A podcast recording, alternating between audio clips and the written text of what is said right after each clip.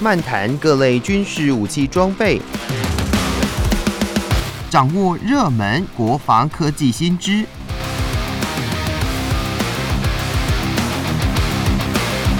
军武说早安，陪您一起领略国防知识力量。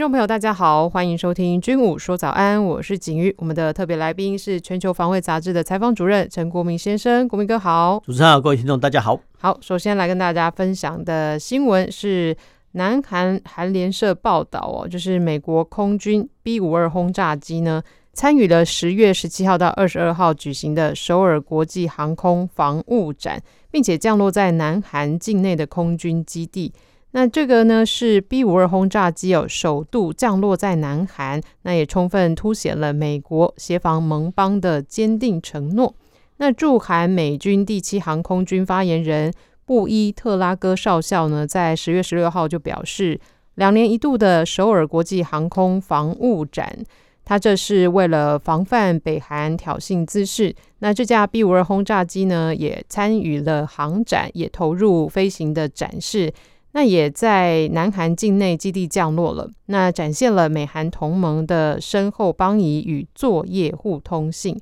此外呢，这次的航展当中啊，主办单位除了展示南韩最新研发的 KF 二一战机等等多种的新装备之外呢，也安排了各种飞行的表演来吸引民众的目光。另外，也要积极的对外来争取订单。那其实呢，我们在看这个首尔航展哦，其实国内的新闻相对呢是比较少关注的。那这边呢，我们要借由国民哥来跟大家补充一下喽。呃，我们要先这样来看，呃，所谓的首尔航展哈，呃，它是两年一度，那基本上来讲哈，就是所谓的单数年。那之前一样哈，因为疫情的关系哦，所以其实停了一届，应该是停了一届哦。那航展哈，其实我们要必须跳脱我们对国内的想象。国内我们都知道说有台北航太展，但是呢，就严格定义上来看，其实台北航太展。不算是航展的，为什么？因为它没有飞行动态表演，对，它没有飞行动态表演，连户外的成长机都没有。所以其实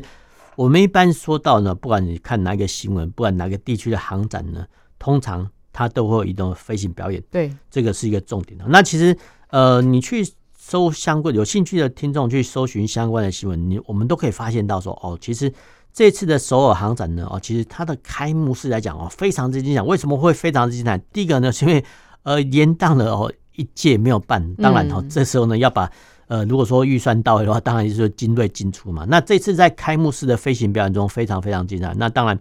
韩国自己的 KF 十五或 F 十六战机哦，还有 T 五十教练机哦，他们一样举行了大编队飞行哦。那甚至呢，他们从美国新引进的 F 三三十五战机。还有自制的 KF 二十一战机哦，就是类似他们的下一代战机呢，都直接拿出来做飞行展示。那其实最特别的是说，呃，它还有一个编队哈，是它是 F 四哈，这个以前的幽灵式战机跟 F 五编队，还有现役的战机编队哈。那其实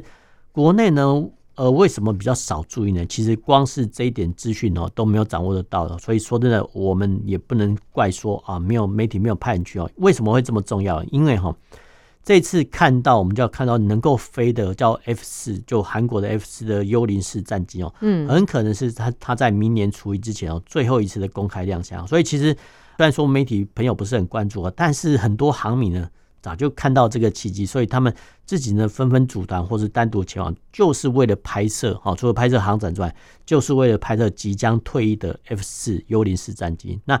同理反正哈，就是我们好像也有 F 五战机，好像要做退役的吧？那呃比较可惜的是，空军好像没有安排说 做退役之前的盛大规模的飞行展示哦，这个是后话，比较可惜。那我们回到新闻本身是说，哎，呃，在开幕式的时候呢，哦，居然美国派了这个 B 五十二轰炸机哦前来哈，你就助威或助阵或或凑热闹哈，或者说帮炒热哈，这个人气都好啊。那这个 B 五十二呢，过往哈，过往哈是没有降落在韩国的，没有错，就是从呃从新闻上来看啊，这个是回违多年呃首次哈。那我记得没有错的话，是大概三十几年都没有真的轰炸机降落哈。那这个是蛮奇特的哈，这个蛮奇特的。那到底是不是三十年还是二十几年有待查？但是至少哈，呃有一段时间二十几年说真的没有降落，这个确实是一个以前所没有的。那为什么轰炸机不用降落？因为其实我们必须考虑到哈，呃，轰炸机的特性呐，轰炸机的特性说，它既然是长航程的飞机来讲哈，对于这个主办单位或是美国空军来讲哦。他只要从关岛起飞，然后算准时间，比如说开幕式的时间是啊，比如早上九点哦，那只要从关岛起飞，他算准时间，那只要呃慢慢的飞行一次啊，飞行一趟哦，可能早上飞哦，下午可能还不到中午就回到关岛了。这个对美国空军运动的方式来讲是最好的。那同样的运作方式呢，其实也发生在所谓的呃兰卡威航展哈，兰卡威航展也是一样，就是说。呃，B 五十轰炸机没有降落哈，但是呢，它算准时间哦，就是在兰卡威航展开幕式的时间，哎，或者说飞行表演时间，哎，派遣一架哦，飞掠哈这个所谓的航展的上空啊，让大众呢过足感应。那以往呢，确实是用派遣这种所谓大型轰炸机哦，飞掠呃战场的方式哦，来帮助或协助哈当地国炒热气氛。但是呢，你真的派遣一架 B 五十轰炸机哦，直接停落在会场上。这个确实是少见。那有些人会说啦，就说：“哎，你派轰炸机往这样往前推，呃，到所谓的南韩境内，你到底要做什么？”那其实我们必须回归到所谓的呃政治意义或象征意义的本身哈。那其实，在今年度呢，哦，其实有一条新闻说：“哎，美国的核子潜舰呢，哦，也要进驻哦这个南韩哦，没有错。”那其实你看看到新闻报纸上，你可以看到说：“哦，原来。”美国好好久好久了没有进驻这个核子潜舰到所谓的南韩了，但是呢，我们就军事实际面来看，哎，这些潜舰呢，不是都应该潜在深洋大海，然后有状况的时候，呃，再突然发射飞弹就好了？为什么你要特别潜驻到南韩，然后还把它发布新闻呢？这个就是所谓的新闻操作跟公关操作哈，那就是操作给哦所谓的北韩看。哦，美国跟韩国很简单，他们是说，哎。我美国呢派遣这个核子潜艇呢哦进驻到所谓的韩国，然后呢由这种方式呢来展现哦美国对韩国的防务决心。同样的 B 五十二轰炸机也是一样哦，当然哦当然就呃派遣这种说 B 五十二轰炸机呃往前驻到韩国，说真的其实没有什么战术意义，但是呢它的战略意义很大，就是说它美国跟韩国向北韩释出一个警讯，说在战时的时候呢我可以派遣啊。不管是核子潜舰，或者说 B 五十二轰炸机前来韩国哈，那其实说真的，你派不派没有差哦。因为对于轰炸机来讲，我们之前讲过说，美国的战略轰炸机呢，它可以从第一天哈，从美国本土起飞，可能到了当天呢就飞抵到关岛，然后第二天呢就可以直达哦它的任务区域，所以其实不用把好这些所谓的轰炸机呢前推到第一线地区，譬如说韩国那。基本上，如果有事情的话呢，只要把呃若干架的轰炸机，通常是一个批次，比如四架到五架啊，这轰炸机前驻到关岛呢，它就代表着很大的象征意义哦。因为暂时或有状况的时候呢，这些轰炸机呢可以随时调派哦。那其实呃这些轰炸机以 B 五十来讲，他们运用方式说，假设我们以假设哈，比如说。呃，中国也有在南海做大规模的演训的。那这个时候呢，我们可以透过哈民间的飞航软体哦，哎，追踪到说，哎，怎么好像有若干批次的 B 五十二轰炸机哦，从关岛哈呃一直飞到所谓的南海上空哦。那其实没有错，其实美国呢就是透过这种方式呢，哦，假设我们从关岛起飞的轰炸机呢，它可以顺着巴士海峡，或是说比较偏南哦，经过苏拉威西啊，然后穿越哦相关的海峡抵达南海。那抵达南海，那其实。这些呢都是啊，我们要飞给哈所谓的中国看的，因为现代化的轰炸机哦，不是像说以前的飞临上空投弹，不是现代化的轰炸机，它里面弹仓呢携带大量的，比如说巡弋飞弹或是长程的反舰飞弹哦。那一旦有状况的时候呢，算准时间啊，算准时间，那这个牵涉到很及时的战场的情资的掌握，因为美国不要忘记了，他们有影像卫星、有情报卫星等等，所以其实它对于周遭的敌舰的动态掌握得一清二楚哈。那这些轰炸机，我们说穿的，它只是说寿命哦，在适当的时间飞抵适当的地点，然后呢，在远方很可能在一千公里之外呢，发射完长城反舰飞弹之后呢，啊，就折返了哈。所以其实就战术层面来看哦，你前推到不管是日本或是韩国的空军基地，对于这些 B 五十轰炸机来讲，反而是大材小用。但是无论如何。呃前推到所谓的韩国的基地，代表说美国在战时呢会用这种武器来帮助韩国。这个象征意义基本上讲是做给北韩看的。嗯哼哼，这次这个美国的轰炸机就是回围了，应该说就很很多年之后这样子的来到韩国的空军的基地上面。那它这个会场上面它是有开放民众参观？有啊，它就停在机场啊，然后就当做地面承载机啊。那当然旁边会围一个呃类似围篱的部分啊，让民众不要靠近。这个是确实的。轰炸机是不是就是管制不可以上机参观的，对不对？呃，其实不一定哦，不一定，因为其实说真的不一定，因为就是看当时候的我们叫管制官，或是说你到底是不是重要人物。因为其实基本来讲，很多的不管是韩国政要了，或者说比较主流的媒体，嗯哼，他们还真的有机会可以入内参观。那入内参观说真的也还好，基本上就是看看所谓的驾驶舱啊。嗯，是。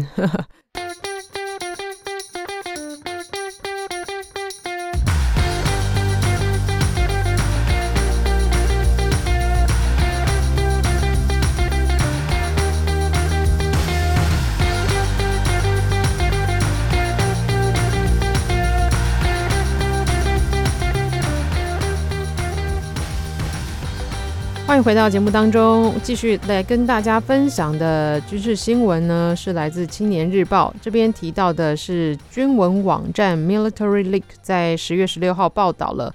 法国国防部长勒克努在九月下旬访问东欧摩尔多瓦共和国，并且呢和该国的国防长诺萨蒂签署了意向书。同意摩尔多瓦采购法国制的地面大师两百中程雷达系统，借此来提升空防预警能力，加强因应潜在的威胁。那报道也说到了，这份双边合作意向书主要涵盖了三大面向，包括由法军提供协训、专业技术交流与防卫武器采购。那由于摩尔多瓦呢是临近乌克兰，而且它的呃东部亲俄分离主义地区哦，聂斯特河沿岸是驻有俄军部队的。那因此呢，未来获得地面大师两百雷达之后呢，就渴望扩大整体侦监与拦截的能量，来加强因应亲俄武装势力以及俄军的潜在威胁。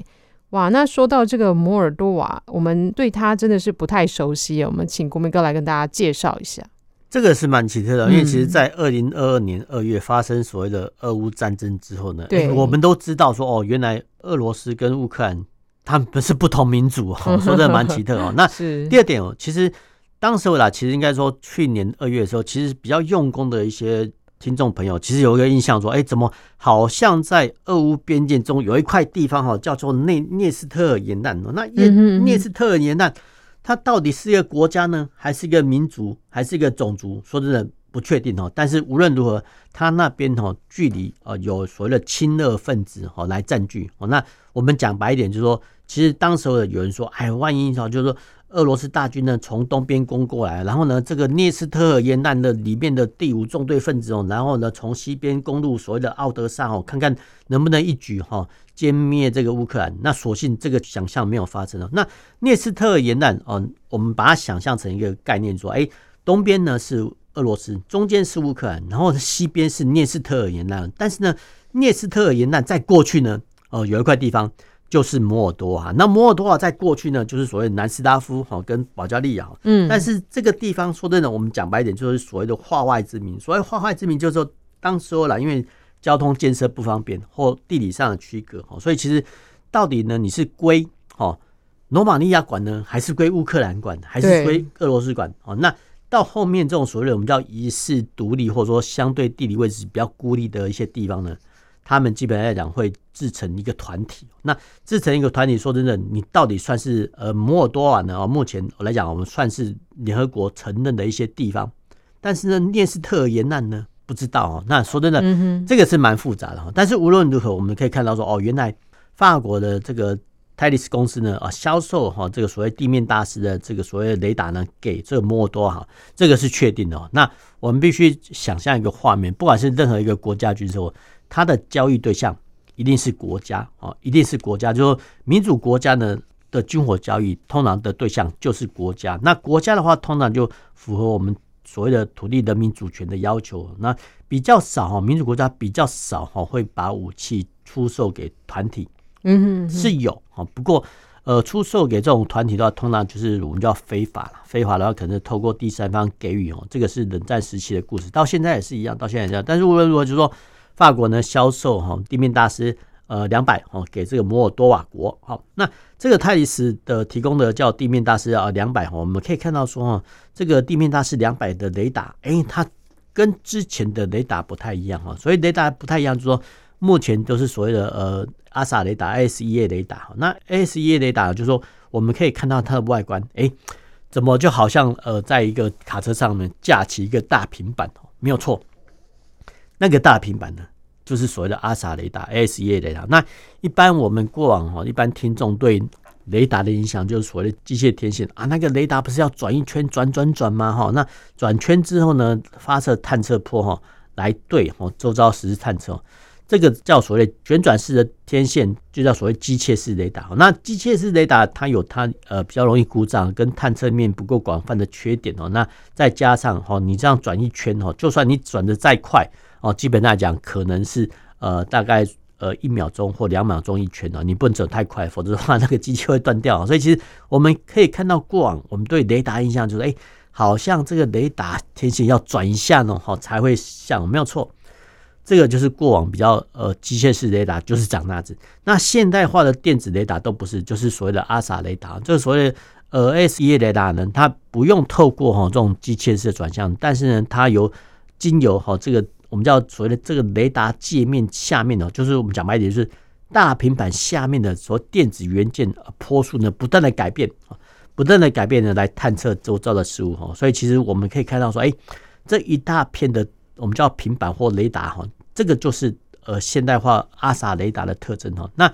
这种特征呢，其实很有趣哈。那既然是它的外形长得很像一面大平板，那平常的时候呢，就把它收起来就好了，没有错。它的概念呢，就跟我们一般的折叠椅一样，就是用的时候呢，把它立起来；不用的时候呢，啊，把它收起来哈。那这个立起来哈，因为呃雷达波的关系是直线波的关系，所以其实通常哦。雷达呢是架得越高越好，所以其实我们可以看到说，呃，一些我们的军事新闻说，哎，什么某某什么理事长或某某长官啊，去慰问高山雷达站的官兵，没有错哦。所以其实代表说，我们自己也有，就是说这些雷达呢，最好再放在高山顶上哈，然后呢，可以哈探测比较广的面。那同样的哈，这些车载雷达哈，我们刚才讲过了，除了哈在用的时候呢，把这块大类似大平板的雷达升起来，呃，竖起来之外呢，哎，其实。它还可以透过很多方式让它变得更高。那一种的方式呢，就是透过伸缩桅杆的。所以伸缩桅杆呢，就是像呃类似潜舰、潜望镜这样子方式，哎，把它升起来，或是呃类似我们叫之字型的机械臂哈，把它折叠起来。呃，比如说运输的时候呢，是所谓的之字型哦这个方式，但是呢用的时候呢，就把它举升起来。那其实这一部分的工艺呢，其实我们在很多一些工程师看到说，哦，原来呃比如说。呃，一些工程车的举升车哦，原来就是这样子立起来，没有错。雷达车也是一样哈，只是说哦，这个举升起来的器具是一面雷达哈。那这一面雷达呢，跟之前的一些雷达比起来哦，它有很多特性哦。那就目前呃资料上来看哦，这些雷达呢，主要是探查哈敌方可能射过来的火箭、炮弹或迫击炮弹。那英文叫做 CRAM，就是 Counter 呃 Rocket。Artillery and Mortar，就是说，呃，这些雷达呢，主要是探测哈这些来袭的火箭弹、一般的炮弹或迫击炮弹。哈，那讲白一点，就是说，以后的陆军单位呢，都希望提前知道说，敌人的陆军呢是发射过来到底是炮弹、火箭弹或是迫击炮弹等等等啊。那呃，知道之后呢，通常会加以反制。那比如说比较固定的阵地，啊，比如说假设哈。敌方呢，怕发射呢炮弹攻击我方的防空飞弹阵地，这个是价值非常贵重的阵阵地。通常哦，守势的一方就说：“哎，知道哈，对方来袭炮弹之后呢，我方会选择加以拦截。”那至于说呃比较不固定的阵地，譬如说我们一线的机部单位，哎，他在野外哈，就构筑阵地哈。那如果说这个时候知道敌方有炮弹来袭的时候，要不要加以拦截呢？通常是不用的哈，但是。我方的驻守单位，比如说一线的机步单位，它必须哈配备这种所谓的我们叫呃类似这种所谓地面大师两百的雷达，好让哦一线的官兵知道说，哎，敌人呢什么时候发射炮弹，什么时候发射火箭弹。然后其实不管是炮弹或火箭弹，它的飞行时呃时间很短哈，所以其实但是你不要小看哦，这短短的二十几秒时间，这短短的二十几秒时间。决定了一些部队的生与死哦，因为如果说知道哈敌方发动炮袭的时候呢，哦，就一线铺路在外的单位哦，至少可以赶快采取就地隐蔽的一些作为哈。所以其实呃，未来哈，我们这未来哈，就未来不管是机部或战部或战斗特遣队等单位哦，他们未来哈，除了配备他们自己比如说战车、甲车还有运兵车之外呢，未来呢还必须配备两种车。第一种是所谓的反无人机的装置的车哈，那这个反无人机的车很可能是上面搭载高功率的呃干扰波的干扰车，或者是说直接印刷的镭射车。那另外一种车哈，就是呃类似这所谓地面大师两百这种雷达车。为什么呢？因为其实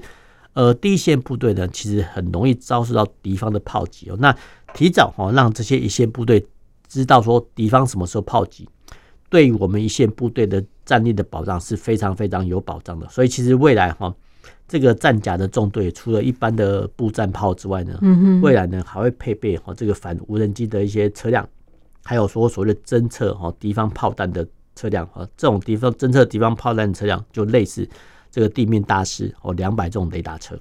哎，那说到这个哎。雷达系统，哎，我想到那个铁穹，铁穹也是吗？铁穹也是啊，什么铁穹再讲一下，就铁穹它有一个发射连，大概是三到四辆发射车或发射架，嗯嗯嗯，但是呢，它一样有电源车，然后也有射控射控车，也有指挥车。那这个算是一个射击单位，叫一个飞弹点。哦，那是是是。当然，它的雷达车就是不用这么像类似这个地面大师。两百这么高阶，但是它还是有配备雷达车，因为现在的雷达都是现代部队的眼睛，都是必备的哦。嗯，好的，那今天的军武说早安就跟大家分享到这里，谢谢国民哥，那我们下周同一时间再见喽，拜拜。拜拜。